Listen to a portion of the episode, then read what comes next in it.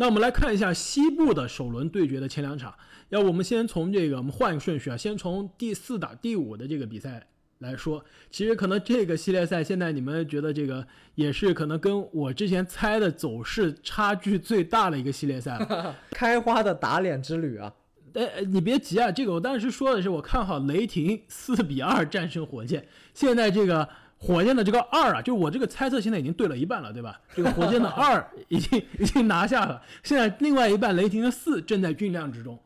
其实说实话呢，作为一个这个呃季后赛的雷霆的这个信仰者，前两场看的是让我非常的这个生气，也是非常的迷，因为我觉得这个球队的状态啊真的非常的奇怪，不是说球队状态差，而是球队这个状态非常奇怪，在这个进攻端基本上是。五个人傻瞪着眼，这个轮流单打，就是完全是被火箭的节奏带走了，打成了火箭的这个拉开单打的打法了。那其实雷霆我们知道，今天的常规赛是打的非常的高效，也是非常超出别人的预期，就是因为他的这个进攻是非常有章法的。而且我们之前说过，这个雷霆的这个四人组啊，就加利。施罗德、亚历山大以保罗这四人组，他进攻效率是在全联盟是所有四人组中排名第一的。但是这个季后赛让我看到他们这个进攻啊，完全是停滞的状态，没有任何的战术，没有任何的配合，就是基本上让大家轮流的持球单打。那如果以这样的方式，以火箭的节奏去打火箭的话，那肯定是没有办法去招架火箭了。防守端的话，第一场这个防哈登基本上是没有防得非常好，但是哈登的这个第一场的状态呢，也不是非常的爆炸，所以说还算说得过去。那第二场的确这个球队的这个可以说防守骑兵多尔特回来了，把哈登呢也是防得非常的不错，但是其他人完全漏了，让这个火箭的其他的这个三分射手全部投开了。那我觉得这个，如果雷霆继续按照前两场的这个节奏去打，那完全是没有办法去挑战这支火箭的。但是如果他能找到之前我们看到的这个常规赛让大家眼前一亮的这个状态的话，我觉得这个系列赛还远没有结束。我觉得开花你说的一点我非常认同啊，就是雷霆这一轮系列赛的前两场完全陷入了火箭的节奏，他开始跟火箭搞这个单打，搞乱战。这两个那火是火箭最拿手的作战方式啊！他现在是相当于用自己的短板去跟火箭拼强项。整个两场比赛看下来，这个火箭啊，不说哈登，我觉得豪斯像这样的角色球员都快打成巨星了，完全没有起到限制他们的作用。我觉得从雷霆的角度来说，如果要想战胜火箭啊，本身他们在超级巨星这一项上就是吃亏的。那么。必须要把节奏降下来，打这个火箭不擅长的这种阵地战，往内线去凿，或者是说打一些战术配合，利用自己体型上的优势。但是前两场看下来，完全没有做到这一点。另外一点就是我一个最大的感触啊，上一期节目我也提到，这个哈登是联盟最强球员，历史级别的球员。这两场看下来呢，我这个感触更深了。其实，尤其是第二场啊，你们都说这个哈登状态不好，得分非常低啊。但是正好相反，我觉得正是在这种他自己手感不好的情况下，得分不高的情况下，在防守端，在这个助攻端，我觉得哈登依然非常非常大的影响着整支球队啊。所以说，他这名球员现在已经不仅仅是在自己最擅长的得分上面能帮助球队，包括在防守，在其他的方面，他也开始。更大的去影响球队了，所以我觉得这个是他最可怕的地方。这一点我非常非常同意正经啊，就是我这场第二场比赛看下来，哈登这么铁，但是你他在场上仍然能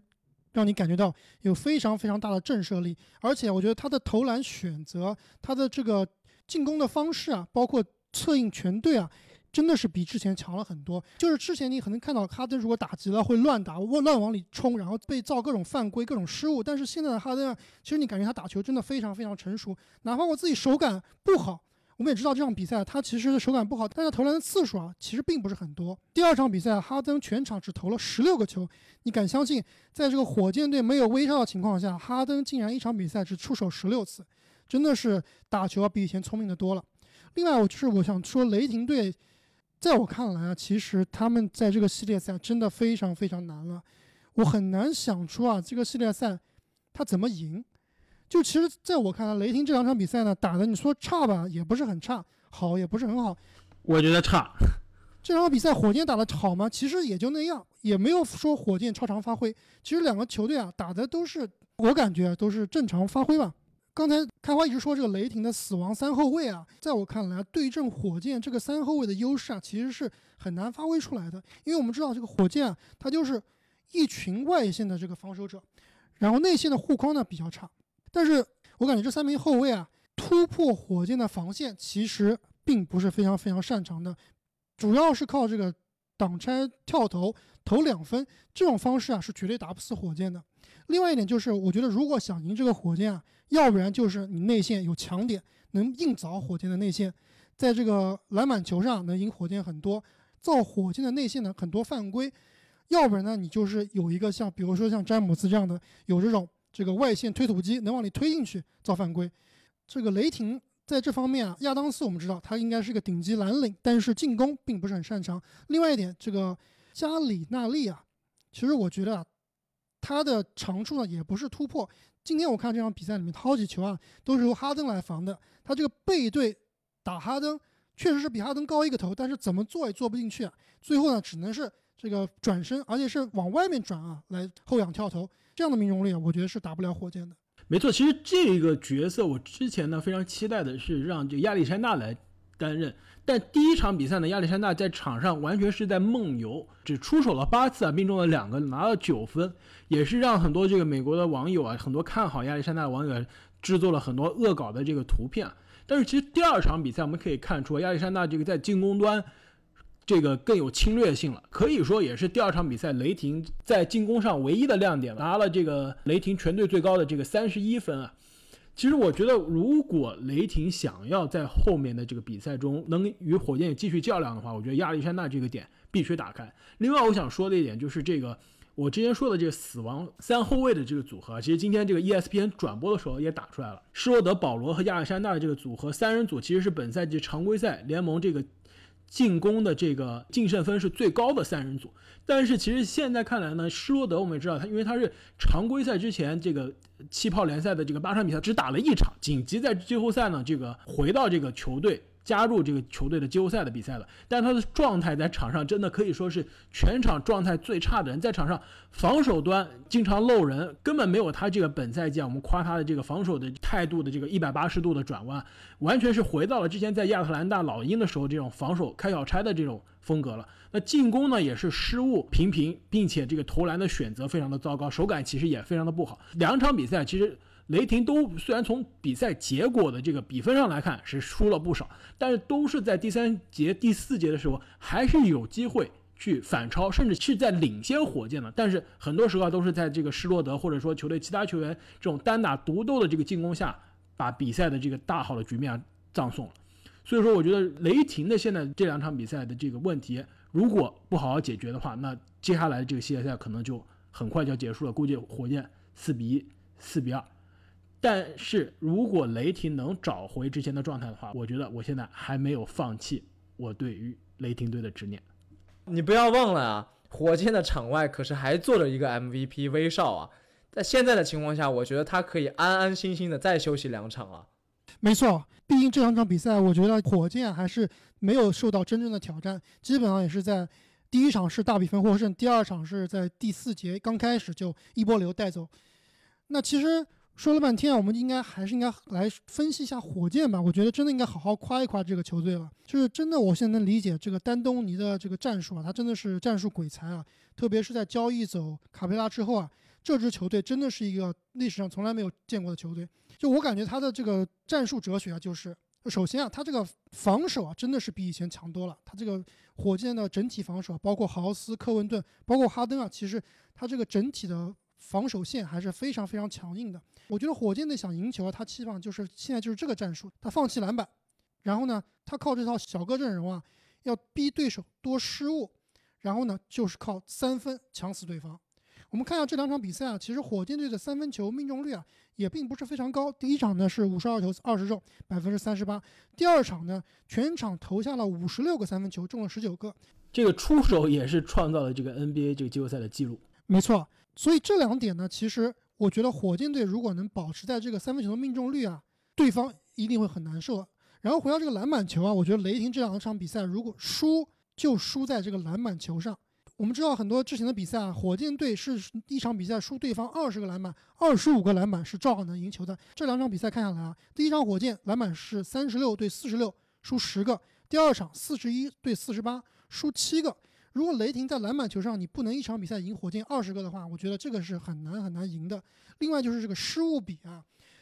也是雷霆落入了火箭的这个圈套。第一场比赛火箭是七对十二，少了对方五个；第二场是七对十三，少了对方六个。所以火箭靠三分球、篮板球以及失误这三项啊，真的把这个雷霆治得服服帖帖的。所以我现在对火箭其实是真的寄予厚望，我觉得他们其实是有争冠的实力的。那你们俩对于这个系列赛的接下来的走势怎么看？我觉得是四比一，也有可能是四比零。我觉得我跟开花预测的一样啊，也是四比二，只不过四的是这个火箭队。那么西部季后赛的接下来这个对决呢，是排名第三的丹佛掘金队，现在跟排名第六的犹他爵士队呢是打成了一比一。这一场对决，其实我们之前呢并没有想到会这么好看，但是可以说。第一场的这个比赛也是其实本赛季季后赛的第一场比赛，对吧？也是最精彩的一场比赛，打的可以说是本赛季到现在这个季后赛最精彩的比赛之一了。在一场加时赛的比赛中呢，米切尔砍下了这个 NBA 季后赛历史上第三高的五十七分。看一下这个 NBA 这个季后赛单场得分的这个。这个榜单啊，这个米切尔身边现在都是一些这个上古神兽级别的这个名人堂球员，可以说在失去了这个博格达诺维奇以及康利两个球队的这个首发得分手的这个情况下，米切尔真的是一人肩扛起了这支犹他队的这个进攻。那第一场呢，虽然是在这个加时赛中啊。输掉了，但是也是惜败，而且这个加时赛中，对面的我们之前提到的这个穆雷啊，发挥的真的是有如神助，在这个第四节和加时赛的比赛中是完全接管了这个比赛，那也是让这个米切尔的五十七分啊，非常的遗憾，变成了一场失利。那第二场比赛呢，可以说犹他爵士队在这个除了米切尔之外的其他人都找回了这个手感，基本上是兵不血刃的就把这个比分啊扳成了一比一。那其实这场比赛给我的最大感受啊，就是。米切尔啊，他真的是和这个塔图姆啊非常非常的像，也是明显感觉啊升级了。就他现在这个水平啊，也是联盟这个最佳阵容的水平，效率非常非常的高，而且啊他的投篮选择，包括他的组织方面啊，都是比之前能看出来啊是成熟了很多。而且其实他之前我们并不是觉得他是一个非常好的三分射手，但这两场看来，他的就是他三分的这个出手的难度都非常大，都是很多都是交叉步变向这个后撤步这个出手三分。第一场十五投六中，这个命中率呢可能百分之四十，但其实已经对他的这个出手难度来说已经非常不错了。第二场比赛基本上只打了三十三分钟，出手了七个三分球，命中了六个，效率真的是非常的高。可以说，比我们以前印象中的这个米切尔来说，他的三分在这个季后赛的系列赛中进步了非常多。不知道你们还记不记得啊？我们之前有讨论过这个米切尔和队内戈贝尔的这个矛盾啊，而且还讨论过，就是说他们俩谁为舰队核心更加合适。现在看起来，这个好像是米切尔已经遥遥领先了，特别是在这个戈贝尔对阵约基奇的时候啊。真的是把自己的身价都打没了。其实我们因为去年的这个常规赛的这个最佳阵容的中锋评选，基本上最后就是在这个约基奇、戈贝尔以及大帝之间选择嘛。其实从这种程度上来看，可能约基奇跟戈贝尔的这个对决也是西部的最佳中锋的这个对决。但是现在来看，这个约基奇基本上是牢牢的占据了这个对阵的上风位。说到这个掘金这一边啊，我觉得有一个。之前被我们都非常看好这个小波特，其实这两场的发挥啊，不是那么令人满意，特别是在防守端，感觉都是被米切尔一步过。不过以他这个身材防米切尔确实是没办法防，我觉得他防一些三号位或者四号位的是会比较合适的。而且我觉得在穆雷回来之后啊，波特的在球队的作用明显是弱化了很多。就他如果不给他喂球的话，他很难自己能创造出进攻的机会。另外就是这个防守端确实是一个漏洞。其实他第二场在这个穆雷打得不好下场的情况下，他倒是打得相当不错，这个三分球还是投得相当相当的有水平，姿势啊真的是让我感觉有点杜兰特的感觉，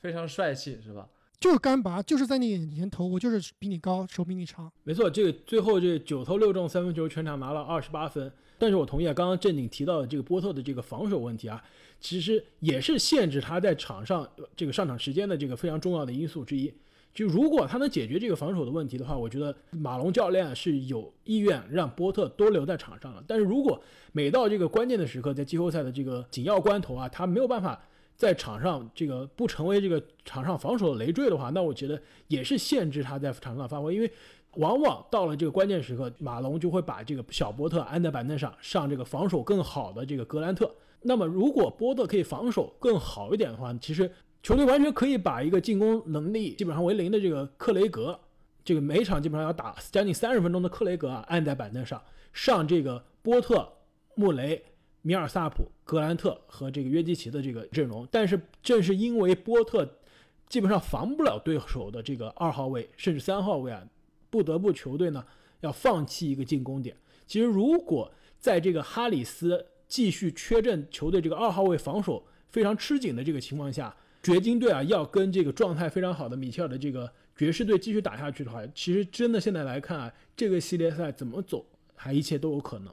但是好像听说啊，康利这个明天礼拜五就要出场了，这个会不会是压倒爵士的最后一根稻草？没错啊，就是会不会康利是来拯救掘金的呢？这个正经，你黑这个康利黑了一个赛季了，现在到现在还没有放过他。但是话说回来啊，我觉得这两个队的对阵是最扑朔迷离的一组对阵了。现在我是完全说不好到底哪一个球队可以获胜了。其实就很有意思啊，在这个季后赛开始之前，我看。各种各样的球员啊，媒体的预测啊，都是一边倒的预测这个丹佛会取胜，基本上比分呢都是像我们预测的，比如说四比二。但是呢，唯一一个我看到一个球员他预测啊爵士会四比二获胜，这个球员就是林书豪。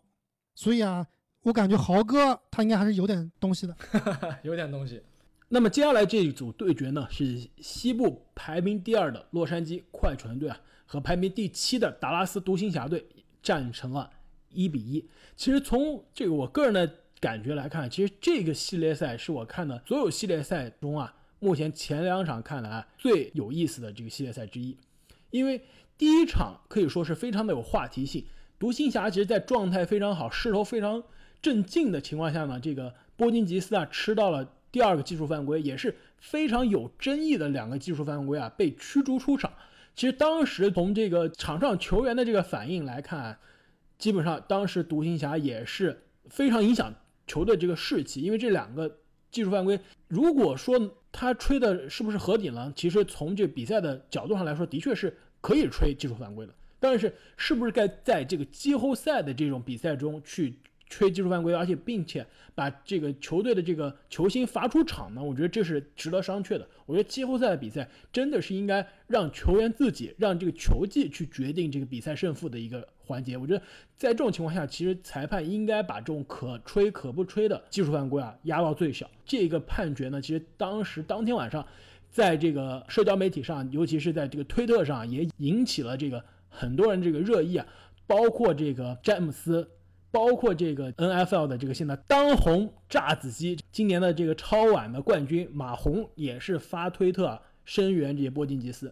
没错，其实我当时看球的心情啊，就跟这个当时帕金斯发了一条推特一样，一天的好球啊，看到这里真的是一整天的好心情都没了。这个球真的是吹的真让让人有点恶心。其实我同意开发你所说啊，就是这两个球是不是按规则来说可以吹技术犯规？没错，这两个球都可以吹技术犯规，但是啊。我觉得这个规则是死的，但是裁判是活的。就像你这个踢足球里面啊，两张黄牌，你第一张黄牌给了以后，第二张黄牌你其实很多情况下是要好好考虑的。就是有些可吹可不吹的情况下，一般来说这个第二张黄牌是很谨慎才会给的。所以我觉得裁判在这点上没有拿捏好。没错，也是导致这个小牛队啊，在这个领先十四分的这个大好局面下，最终被这个快船翻盘了。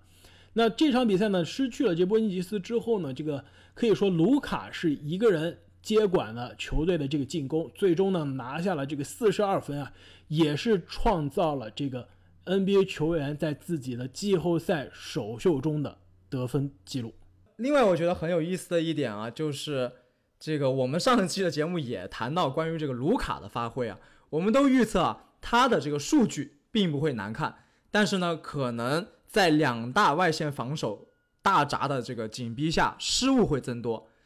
的确啊，第一场马上就应验了，十一个失误，但是打出了这个四十二加七加九的这样一个爆炸数据。但是令我们所有人都万万没想到的是，卢卡的这个调整适应能力是如此之强。第二场比赛马上就把自己的失误控制到了只有一个，这真的是太可怕了。我看完第二场之后，我对卢卡这名球员真的是有点打心眼的佩服了。这样的调整能力，这样的适应能力，而且这还是他第一次打季后赛，第二场季后赛。就能做到这个地步，我觉得这名球员真的已经不是未来可期了，他已经走在了这个历史球员的这样的道路上。对，他就代表着 NBA 的这个未来，未来以来。其实我觉得，为什么让我觉得这个系列赛让我看的最过瘾呢？就是在第一场的这个。争议判罚下，小牛可以说是葬送了一个好局。其实作为一个年轻球队来说啊，其实大家都非常担心这样的这个心态的这个崩盘啊，可能会直接影响接下来这个比赛的这个走势。但是正如你所说啊，第二场小牛不仅是卢卡。包括波金吉斯，而且波金吉斯是带伤出战，因为之前他这个第一场结束之后，他的膝盖是有肿胀的，因为之前他的膝盖也是有这个十字韧带的受伤，而且本赛季呢，他也是因为膝伤啊有过缺阵，其实大家都非常担心他的状态。但是呢，第二场球队从上到下所有人的状态都非常好，可以说是拧成了一股绳，而且心态也非常好，完全就把第一场这些不愉快啊，这些裁判的争议判罚抛之脑后了。打了一场非常酣畅淋漓的这个比赛，完全可以说在场面上完全不输有两个联盟这个顶级侧翼的这个快船队。其实第二场胜利，与其说是卢卡打得好啊，我觉得更重要的是这是一个整个球队的胜利。除了卢卡和 KP 之外，其实他们的角色球员都发挥的非常非常好，包括这个全明星蒂姆哈达威，包括这个两届 MVP 库里，还有包括他们这个外线的。得分高手艾弗森，其实这三个人打的都非常非常不错。其实从这个角度上来看呢，其实我觉得往往，在季后赛第一场输掉之后，第二场的这个调整啊，更多是这个球队教练的这个见教练功力的这个时候了。其实我们可以看到呢，之前输掉第一场的这个爵士啊。在第二的调整是非常明显，也其实，在那个组对决中啊，也很明显，其实爵士的这个教练斯奈德啊，也是比掘金的马龙啊更胜一筹，其实更有经验的这个教练。那在这组对决中，不能说卡莱尔一定是比这个里弗斯更强的教练，因为两个人都是这个 NBA 总冠军级别的这个。哎，我觉得卡莱尔真的比里弗斯强。呃呃，谢谢。作为这个小牛球迷，我是非常感谢。但是我不敢说他是，如果去问一百个球迷啊，不会说百分百都说这个卡莱尔更强。我觉得他们俩应该都是在第一梯队，应该是都是第一梯队的这个 NBA 最强的总冠军级别的这个教练。但是卡莱尔的这个临场的辩证，包括这个在第一场失利之后的调整啊，真的是在第二场看的是非常的清楚。另外一点，你说这个系列赛是你觉得最精彩的一个系列赛，这点我并不是很认同啊。倒不是说小牛打得不好，我是觉得快船啊真的是打得有点差，而且呢，我个人感觉快船队的这个球队的观赏性啊真的是不太行。基本上快船的战术就是无限单打，卡哇伊单打，单打完了乔治单打，乔治单打完了，然后这个路威单打，快船整个变成了这个之前火箭这个单打大队了。那火箭现在球都比以前好看了，我觉得快船啊，是不是应该打点战术出来？但我说好看，我这这观赏性强，我是主要是强调在，如果你看这个小牛的进攻，你是觉得这个系列赛的观赏性是非常强的。开花作为一个小牛球迷啊，他当然心里面乐开了花了。最后我想说，其实这支小牛的阵容啊，其实看他这个球队的这个主力轮换，你知道整个主力轮换中有多少个人打过季后赛吗？小库里打过季后赛，还有知道这个怀特，他也是打过季后赛的，在猛龙对吧？没错。然后在这个首发的五个球员中啊，只有蒂姆哈达威之前打过季后赛，也不是以球队的这个主力的形式出现。所以说这支球队的季后赛经验非常的欠缺，是一个非常年轻的这个球队。但是呢，其实，在场上，我觉得很多年轻球队会犯的错误啊，在这支小牛身上并没有看见出太多。呃，可能除了波辛吉斯这个，就是在场上这个感情用事的这两个。技术犯规之外，其他我觉得这支球队还是让人感觉非常成熟的。然后我最近看了很多这个美国媒体的报道啊，他们也是觉得，因为跟这支球队的这个球场上以及球场下的这个老大的气质有关，那就是卢卡。虽然卢卡现在才二十一岁，打着人生的第一次季后赛，带着一支年轻的没有季后赛经验的球队，但是你要知道他在十九岁来 NBA 之前，已经是可以说是横扫了欧洲的篮球联赛，拿了这个欧洲的篮球联赛的冠军。这个作为十八岁的这个少年，跟一群成年人打，已经拿下了这个 MVP，并且呢，跟着斯洛文尼亚的这个国家队也拿下了这个欧洲杯的冠军。可以说他在十九岁之前已经成为了欧洲的第一人，在这个高水平对抗的，无论是国家队比赛中还是联赛比赛中，已经有了积累了很强的这个大赛的经验。来到 NBA 之后，今年第一年打季后赛也是非常快的就适应了季后赛强度的这种比赛，而且更关键的。一点也是让我觉得卢卡为什么未来不仅是可以成为 NBA 的这个最强第一人的这个讨论的这个话题行列啊，更有可能可以进入这个历史级的这个名人堂级别的球员的这个讨论，就是因为他在场下作为球队领袖啊，也是非常的棒。我听了这个迪士尼乐园里面的这些媒体的这个反应，他们说他们在这个迪士尼乐园里面看到最多的这个球员集体出行的活动啊，就是。达拉斯小牛队就看到这些很多其他球队呢，这个都是球员三两成群在一起玩，或者是很多球员是单独行动。但是小牛基本上是整个球队或者至少是半个球队一起行动。而且啊，这个在迪士尼的期间啊，卢卡已经组织了好像五六次小牛内部的这个保龄球赛，而且都是他主动的这个策划一些这些团建的这些活动啊，去促进队友之间的感情，去增加更衣室的这个氛围。团建小能手啊！但是你说了这么多啊，对于这个系列赛来说，我觉得今年那确实还没到这个火候。今年论实力、论经验来说啊，那肯定还是要被快船啊，不能说碾压吧，但是毕竟还是有一定的差距。所以虽然现在比分是一比二，但是我完全不看好小牛会在后面能有所作为。我觉得总比分应该是一个四比二的感感觉。这点我同意啊，我觉得这个系列赛应该不会短，我觉得六场到七场都有可能。但是小牛真的是在有丰富经验的这个快船队面前啊，我觉得还是差了一点。但是我觉得对于这支年轻的小牛队来说，在如果季后赛第一次打就是遇到这样一个强的对手啊，我觉得这个学费交的是值的。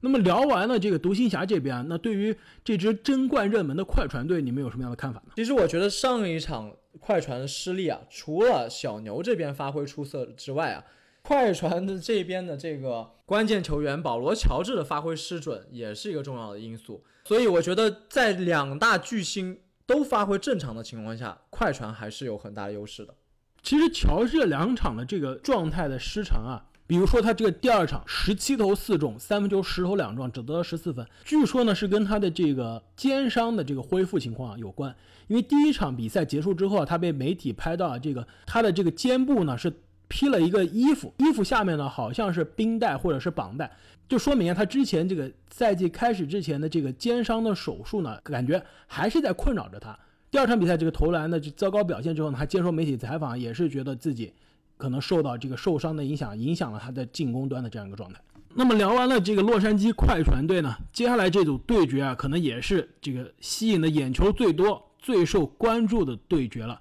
那就是排名第一的。洛杉矶湖人队对阵这个通过这个生死战啊，刚刚进入这个季后赛大门的波特兰开拓者队。那么第一场比赛呢，可能也是爆了不大不小的一个冷门啊，那就是开拓者在这个利拉德的有如神助的发挥之下，其实更多是全队上下每个人都基本上超水平的发挥之下，第一场战胜了这个湖人队。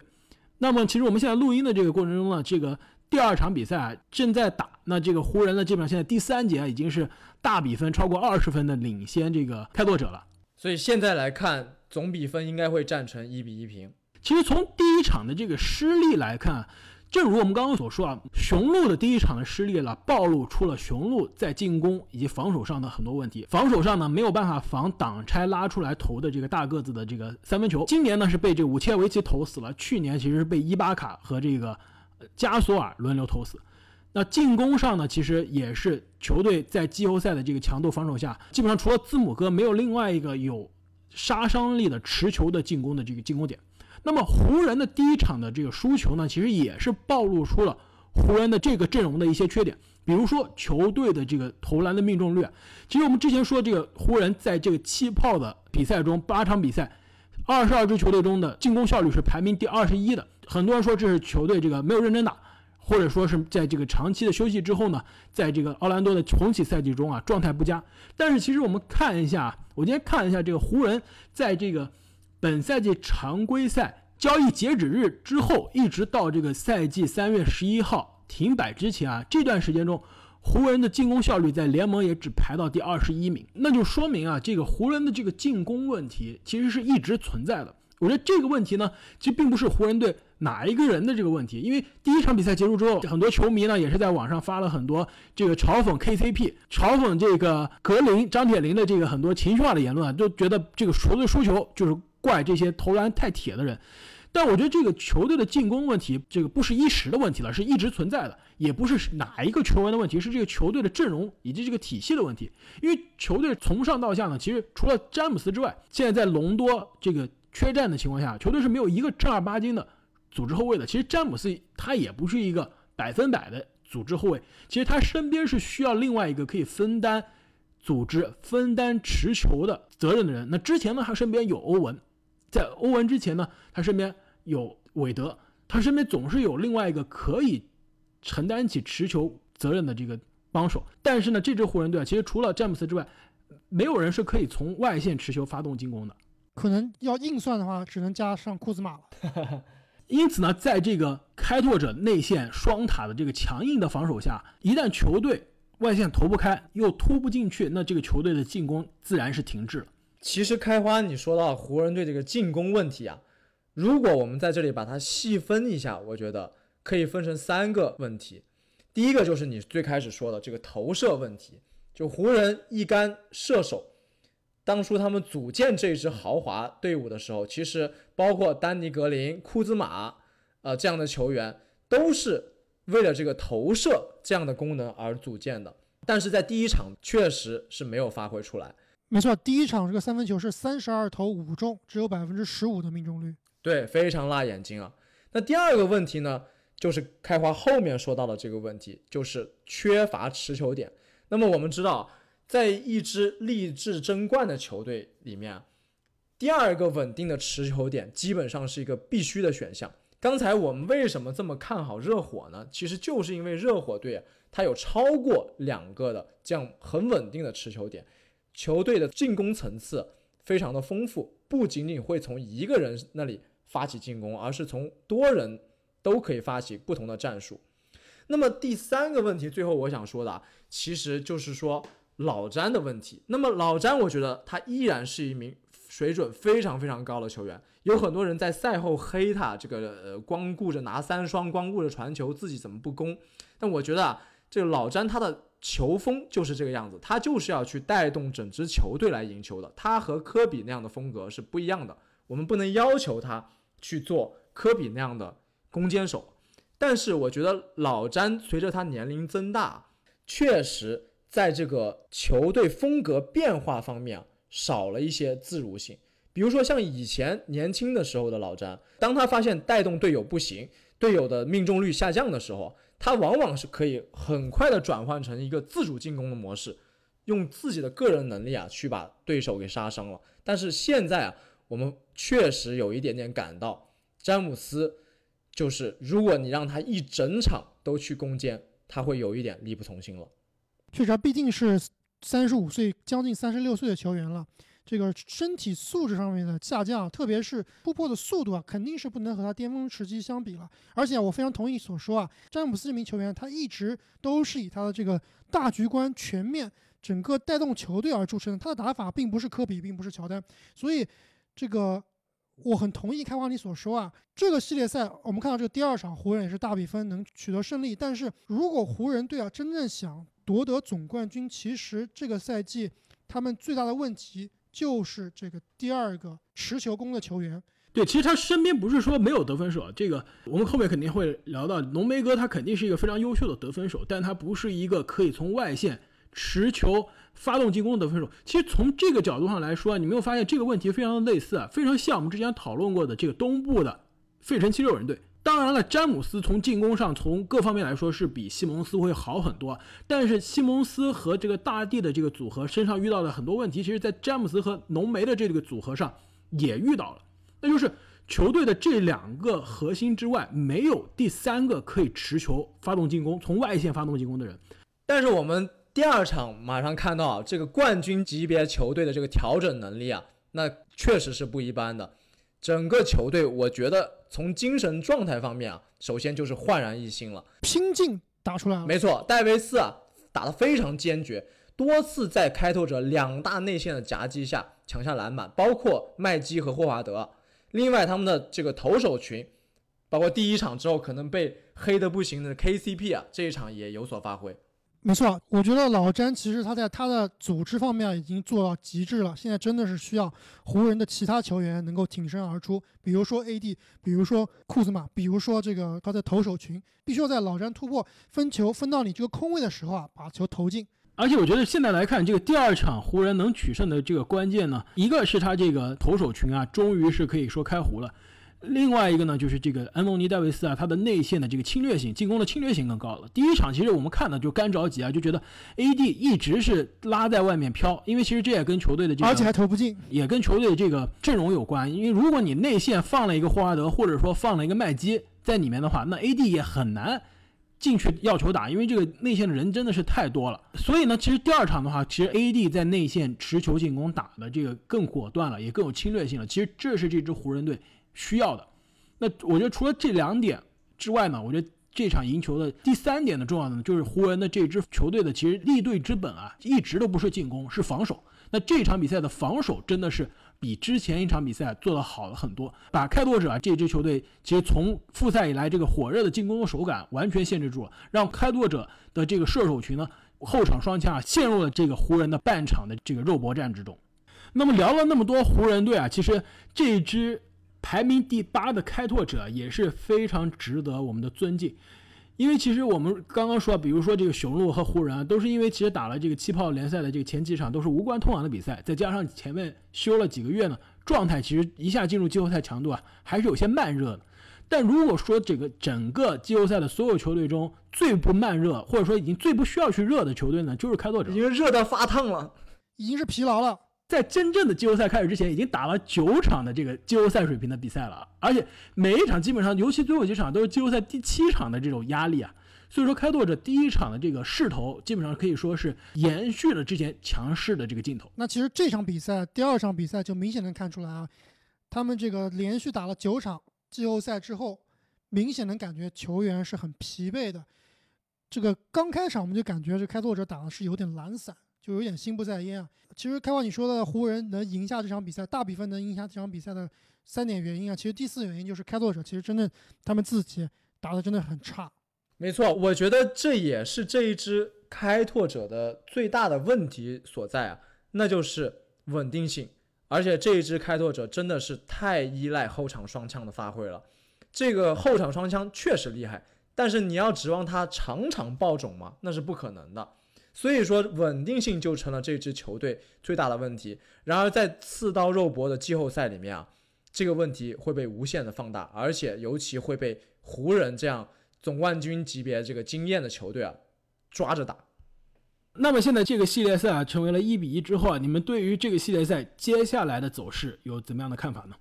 其实我觉得湖人在这场大比分获胜啊，第一是找到了自己的信心，因为毕竟啊之前的这个常规赛的八场比赛呢，其实还是输多赢少，感觉这个球队其实是丧失了一些信心的。那其实这场大比分的获胜啊，湖人是应该是找到了一些能够克敌制胜的方法，所以现在来看啊，其实这个胜利的天平肯定是向湖人这边倾斜了。我觉得这个系列赛也是像我之前预测的，应该是一个四比二湖人取胜的一个结果。那我觉得决定这个系列赛走势的还有一个关键因素呢，其实在这个我们现在录音的这个时候啊，在比赛第二场的第三节呢，利拉德因为这个手指可能有受伤啊，进了更衣室。那现在这个伤情的这个严重情况，我们现在还不知道。那我们现在肯定是希望这个利拉德的这个伤势啊，不会影响他接下来的这个出场。但是如果这个受伤呢，会影响利拉德这个投篮的手感的话，那我觉得这个。开拓者啊，虽然说火了这么多场，但是想要战胜这个排名第一的湖人，真的是难上加难了。那我们聊完了 NBA 季后赛首轮每个系列赛的前两场对决之后呢，各位球迷朋友啊，你们有哪些观球的这个心得？也欢迎啊，在这个留言区告诉我们。也不要忘记关注我们的新浪微博“灌篮高手 NBA” 和我们互动。我们这个微博粉丝啊，这个上涨的力度啊，还是没有达到我们的目标啊。各位想看正经主播爆照的这个球迷朋友，千万不要错过这个机会了。最后一个隐藏的 BOSS 哦。那我们本期节目就到这儿，我们下期再见。再见。再见。